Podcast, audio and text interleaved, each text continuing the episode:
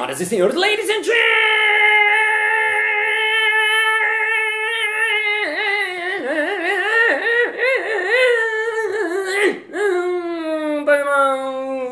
mesdames et messieurs, circenses e circensas. E está começando mais um Balascast Música.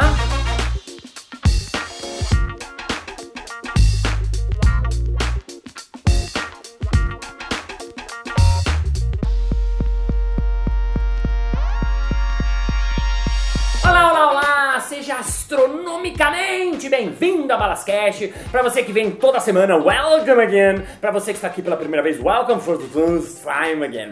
Hoje temos aqui um entrevistado ilustre. Ele é palhaço do Cirque Soleil, ele é um dos maiores palhaços do mundo, ele é meu amigo há 20 anos e é um cara foda. Então, receba com uma salva de palmas, Cláudio Caneiro!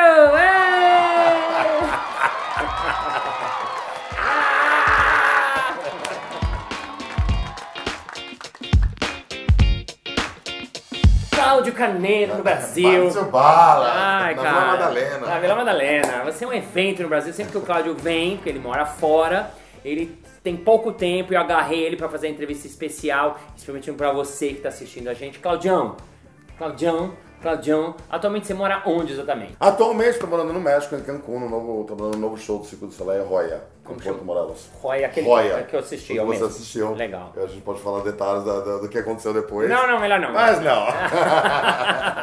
Escuta, é, queria já começar falando de Cirque du Soleil, que é um assunto que é muito legal e que as pessoas pouco conhecem, mas como é que entra no Cirque du Soleil? Como é que você começou no Cirque du Soleil? Eu comecei em 99, eles têm uma equipe de casting, normalmente três pessoas que vai o mundo inteiro procurando.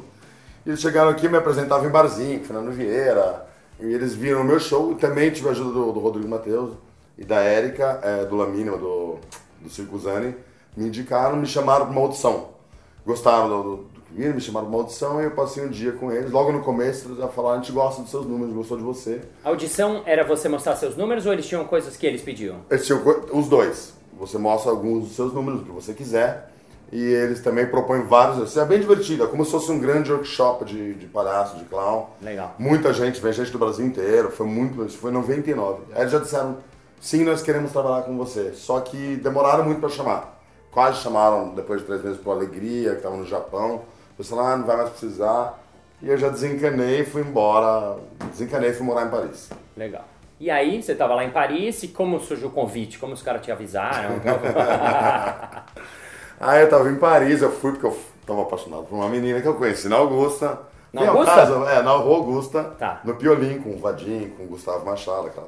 Fomos tomar um conhaque, eu achei essa menina linda, arrogante, mas linda, nos apaixonamos. E ela veio me visitar duas vezes, depois ela falou, vem morar, no- vem morar em Paris, larga tudo aí. Vem pra cá, abandona tudo aí, a gente caça, tem os papéis, trabalha aqui. Nossa. E eu sempre, eu tava querendo sair do Brasil, desde... Não é a gente que gosta de palhaço, a gente quer ir pra Paris, pra Londres, Goulier, Lecoq. E aí eu fui, falei com o Elton Nogueira, doutor, eu preciso de uma licença, fechei todos os meus trabalhos. Falei, pai, segura meu carro no Gol Velho.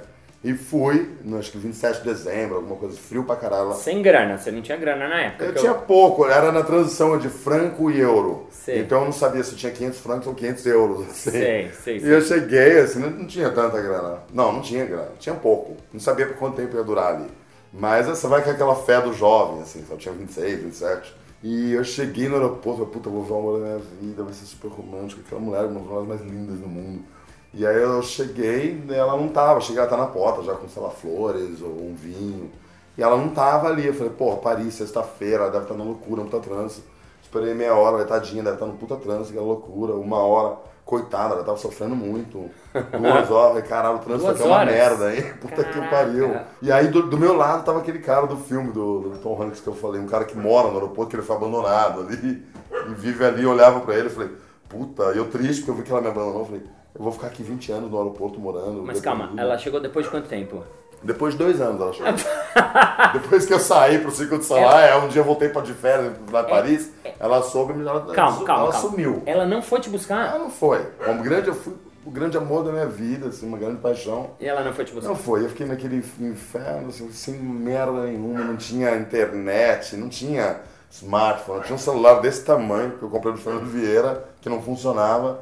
Tinha orelhão e um número da Marina Quinan, que tava morando há um ano com o Emílio Terron. Legal. E liguei pra eles e fui pra casa deles. assim. Ligou pra eles e foi pra casa deles, aí ficou lá. Fiquei deprimido duas semanas. E o que, que você fazia lá pra se virar? Eu trabalhava na rua. Show Eu- na rua. Show na rua, é. Olha, é uma Em metrô, o o Emílio que lembra mais das histórias, mas em metrô fazia umas merda também.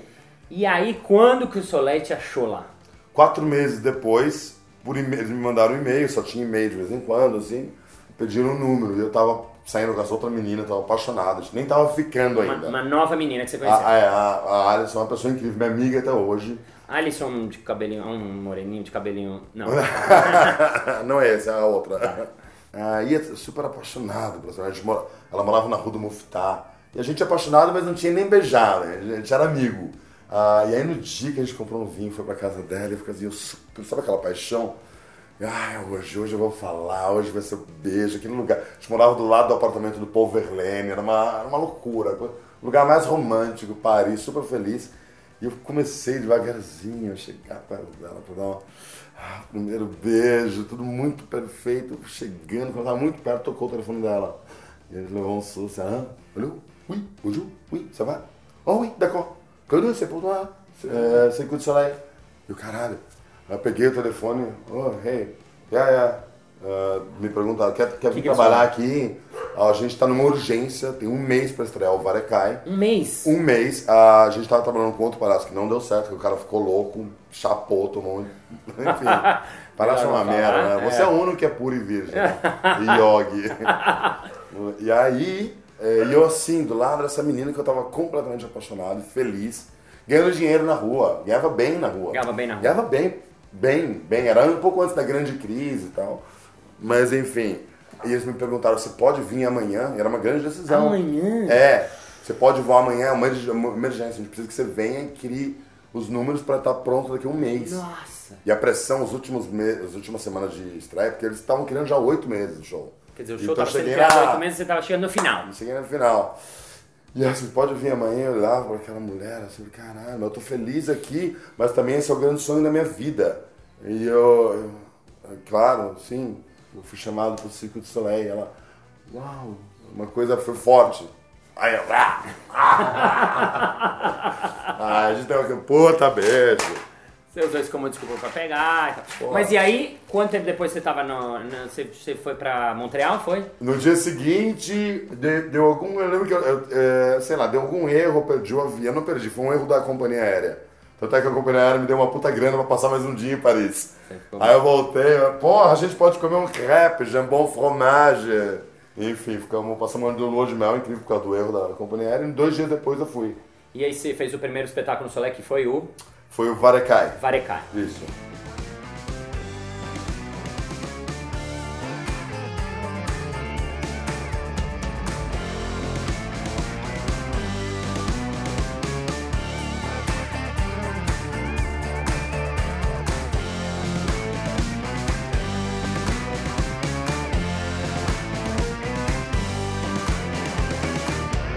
Soleil tem uma coisa que é glamurosa, né? Porque é trabalho, né? as pessoas acham que é glamour o tempo todo, mas eu vou falar um pouquinho do glamour. Você já me contou que vários famosos vão assistir o Cirque du Soleil. Tem. Quem de famoso já foi? Puta que pariu, é uma, é uma festa. O Mick Jagger, ele, ele, ele era muito amigo do Guy Liberté. Nos primeiros quatro meses, ele convivia com a gente. Uau. Ele vinha duas vezes por mês. Ele gostava do Varecai, ele gostava do show, gostava dos músicos.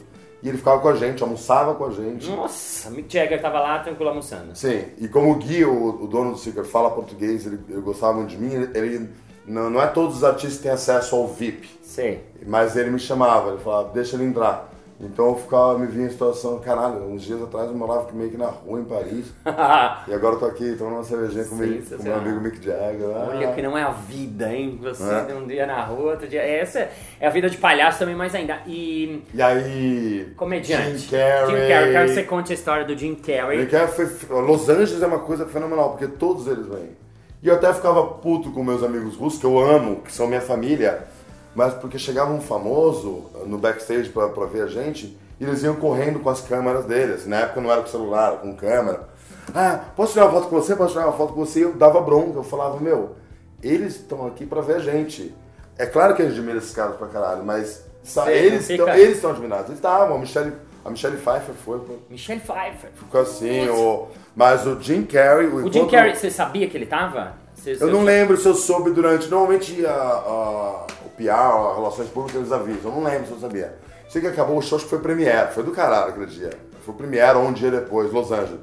Ele acabou o show, ele veio correndo e ele subiu num sofá do camarim e ele começou a gritar: You motherfucker! You're funny! Eu falei, no, you're fuck, you're funny! Você falou pra ele? É, né? Ele falou, no, fuck you, you're funny. Eu- E ele foi se aproximando, foi tipo um duelo, assim, no, you are funny.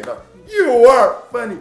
E ele me agarrou e me levantou, me beijou, assim. Nossa! E aí a gente ficou, deu um rolezinho, aí, enfim, foi, ah, foi, foi, sur- ah, foi surreal, foi surreal. A Ma- Madonna... Sensacional, calma, quero ouvir da Madonna também. Só pra entender, o Jim Carrey, que eu já contei essa história muitas vezes, mas ele chegou, ele, ele começou o You Are Funny. Sim. E você que foi nessa Ah, a gente teve um duelo, já foi. Gente, ele me agarrou e me levantou no colo, me beijou, me amassou. Aí eu saí, mostrei o ciclo pra ele, conversamos. Incrível. E, é, e acessível, acessível, sabe? Ele queria sair com a gente. Que legal, sou muito fã dele. Madonna A Madonna, foi ver. a Madonna foi ver, foi ver. Como foi? A Madonna foi incrível. Eu não lembro se, se avisaram pra gente que ela tava lá, eu acho que sim. E eu, assim, eu sou muito tranquilo, eu adoro. Mas eu sou muito na minha. Eles vieram ver o meu show. É lógico que nós idolatramos. Cara, mas a gente, a gente que trabalha com eles sabe que não é nada isso. São humanos, são trabalhadores. assim. E aí veio a Relações Públicas, que na época eu não gostava muito. Hoje eu gosto muito dela, minha amiga. Na época eu era meio assim, porque eu achava que ela protegia muito os artistas bonitinhos e não me jogava muito pra imprensa. Mas tudo bem. Então eu tava lá fora fumando entre números, entre intervalo no show. Eu tava ali tranquilo fumando meu cigarrinho. Ela veio. Então quando ela vinha eu já era meio defensivo com ela. Assim. Ela veio. Claudio, Claudio. Ela veio desesperada. Claudio, Claudio, Claudio. Madonna, est ici. Madonna, elle est ici. Euh, vous parlez avec toi. Madonna quer falar com você. Madonna quer falar com você. Nossa. E eu assim olhei pra. Ah, tá. Eu vou terminar o cigarro e eu já entro. e ela fez assim. Como? Ok. Ele fechou a porta e entrou. No que ela entrou, no que ela saiu da minha vista. Ficou desesperado. Mãe, mãe, mãe, a Madonna, a Madonna. E aí foi muito louco, porque prepararam o cenário. O cara teve uma síncope, você que tá ouvindo pelo Nossa. podcast não está vendo, mas ele está tendo uma síncope aqui. Eu tive E aí, cinco orgasmos, assim. E aí a gente entrou, e aí fizeram uma coisa, avisaram a todos os artistas, ninguém vai falar com ela. Tinha uma ordem de ninguém acessá-la. ah, Ela ficou sentada na nossa tenda artística, tinha duas cadeiras, assim, é, uma posicionada de frente pra outra. Ela já tava assim. o cara cansou da performance. E aí tinha duas cadeiras posicionadas numa coisa real. E ela era casada com um- o gênio, o Guy Ritchie, Guy Ritchie, o diretor inglês, que eu amo também. Na época eu não sabia que era ele, o idiota. E ele era uma situação real. Tava a cadeira ela sentada e ele atrás dela, te juro, cara. Ele atrás dela e as duas crianças, que hoje já são adultos, assim. E aí eu sentei, tinha uma cadeira pra ela e uma pra mim. Ela levantou, assim, me deu um beijo e um abraço. Sentamos, ela perguntou, de onde você é? Super natural, uma menina. Sei. Moleque, de onde você é? Sou do Brasil. Ela olhou pra mim, sabia que era do Brasil. E ficamos uns 10, 15 minutos conversando. E os meus Uau. amigos atrás.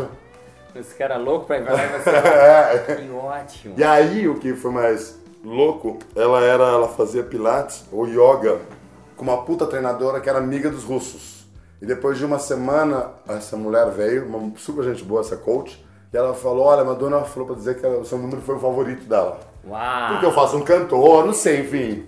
vou E, deu- e ela, e ela mandou te convidar pra ir fazer yoga ou pilates com ela. Nossa, Não que sei se era na casa dela numa academia, ela, falou- ela te convidou pra vir fazer. yoga. Só que eu tava numa época muito louco, chapando geral. Eu falei, olha, eu gosto muito da Madonna, mas eu não vou fazer yoga, não.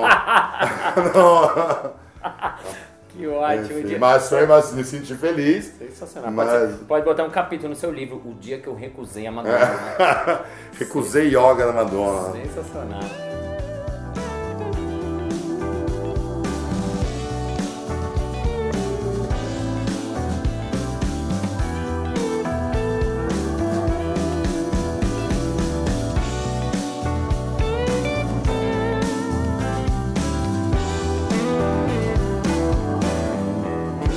Você, você se define quando alguém te pergunta. Gay? Não. Tá, é... É, Judeu não. Não, é... é, mulher? Não. Sim, É, não. Qual, qual, qual a sua. Que, quando você quando pergunta alguém que não te conhece, ah, o que, que você faz? O que, que você responde? Eu, ultimamente, acho que eu gosto. eh, acho que eu sou cômico. Se é assim em fronteira, eu falo que sou palhaço. Mas os, os meus. Eu tenho dois mestres tradicionais da Itália e da, da Espanha, que eu vivi com eles durante três anos. Quem são? Sei que são os Santos, os Humping Brothers, que são incríveis de cara, mas assim, são é, a, a tata- tataravó deles foi a primeira palhaça branca da Europa. Uau. Clássica. Isso eu tô falando de 150, 170 anos atrás. E o outro quem é o E o outro, Luciano Belo, Circo Medrano. Que eu que eles- convivi com esses caras muito. E um dia, um domingo, eles começaram. Eles são palhaços tradicionais incríveis. Sei. A melhor abelha, abelhinha, que eu vi na minha vida, pra você que é palhaço, pra você que é palhaço, você vai entender o que eu tô falando. O melhor abelha, abelhinha que eu vi na minha vida era deles. E eles estavam no circo como coaches dos filhos, que são os acrobatas de cara, que fazem aquela coisa do pé. Só uma pausa pra aqui, não é Palhaço Abelha Belinha, é uma cena clássica de palhaço, que é uma sketch clássica, que é uma sketch que é feita por palhaços do mundo inteiro, porque é clássico, então ninguém é o dono. Então a gente já viu muitas vezes as pessoas fazerem e ah, ela é. Ah, eu sou uma abelha. Abelhinha! Abelha, abelhinha, vem botar mel na minha boquinha. Fala de novo. Abelha, abelhinha, vem botar mel na minha boquinha. Ah, esse tá bom. Obrigado pra você que está ouvindo pelo podcast. Ele acabou de cuspir pra mim oito tic-tacs só pelo prazer de fazer uma piada sem graça. e é essa- assim que funciona a vida e a cabeça dos palhaços. Termina a sua resposta. Tá, era a O pergunta? que, que eles falaram, os dois palhaços? Eles falaram a definição. Ah, isso é, isso é bem legal para todos nós. Aí eles falaram, eles ficaram o dia inteiro tirando barato de mim. E a gente, eles eram minha família no Circo do Soleil.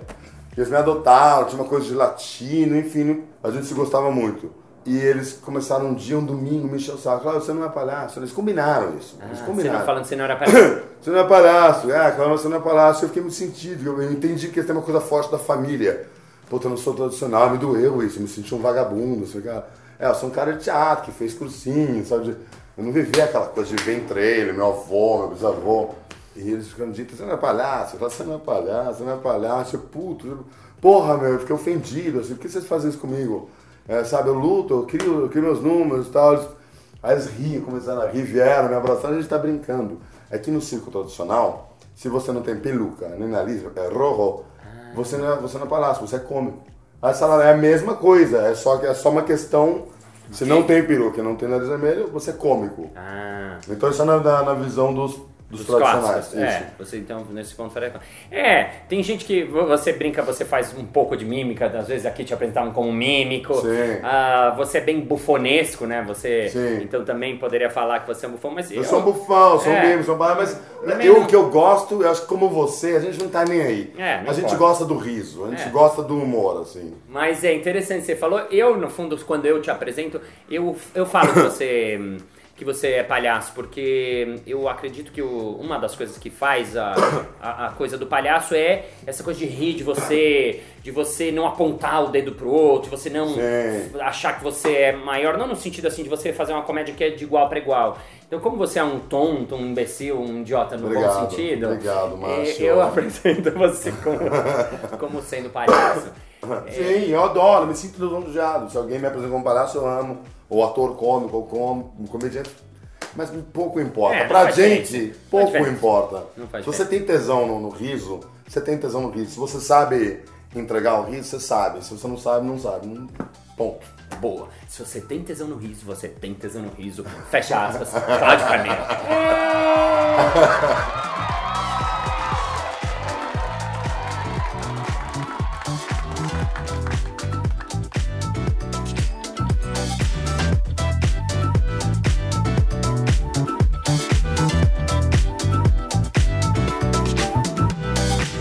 bem, muito bem, muito bem. Chegamos ao final de mais um episódio. Ah, mas na segunda-feira que vem tem mais. Ei! E pra você que ouve o Balascast, queria compartilhar com você uma notícia muito bacana.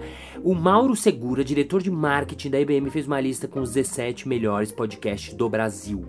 E adivinha quem está na lista dele? Balascast! Ê! Palmas! Fogo de artifício! Fiquei muito feliz, muito honrado com essa escolha. Eu sei que tem milhares de podcasts muito legais e tá incluso numa lista, qualquer que seja essa lista, de qualquer que seja a pessoa e já é uma pessoa muito foda. Eu fico muito, muito, muito feliz. Então queria agradecer você, cara ouvinte que está ouvindo aí. E se você ainda não faz parte do grupo Facebook Balascast, entra lá, eu aceito você e você faz parte do nosso grupo private. Vamos agora ao nosso momento Merchan.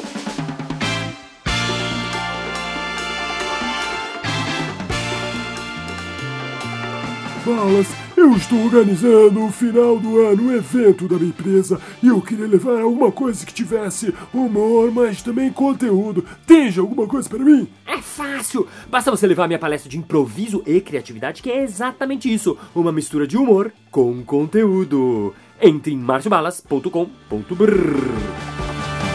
É isso aí! Thank you all for your attention, for your help, super gathered. Thank you, Claudio Ship, because you are ship man for your life, for your offering hearts. And beef the dial, beef the lion, and now we have artists and all about that, the chili beans. And see you next Monday. Bye bye. Senhoras e senhores, ladies and